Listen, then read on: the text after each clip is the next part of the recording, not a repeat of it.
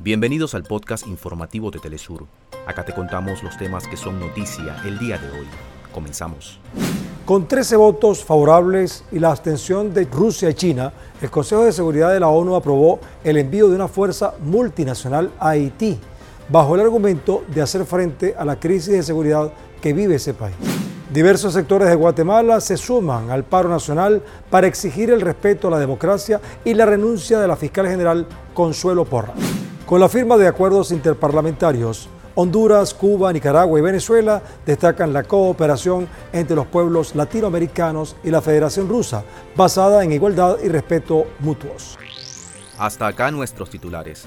Para más información recuerda que puedes ingresar a www.telesurtv.net.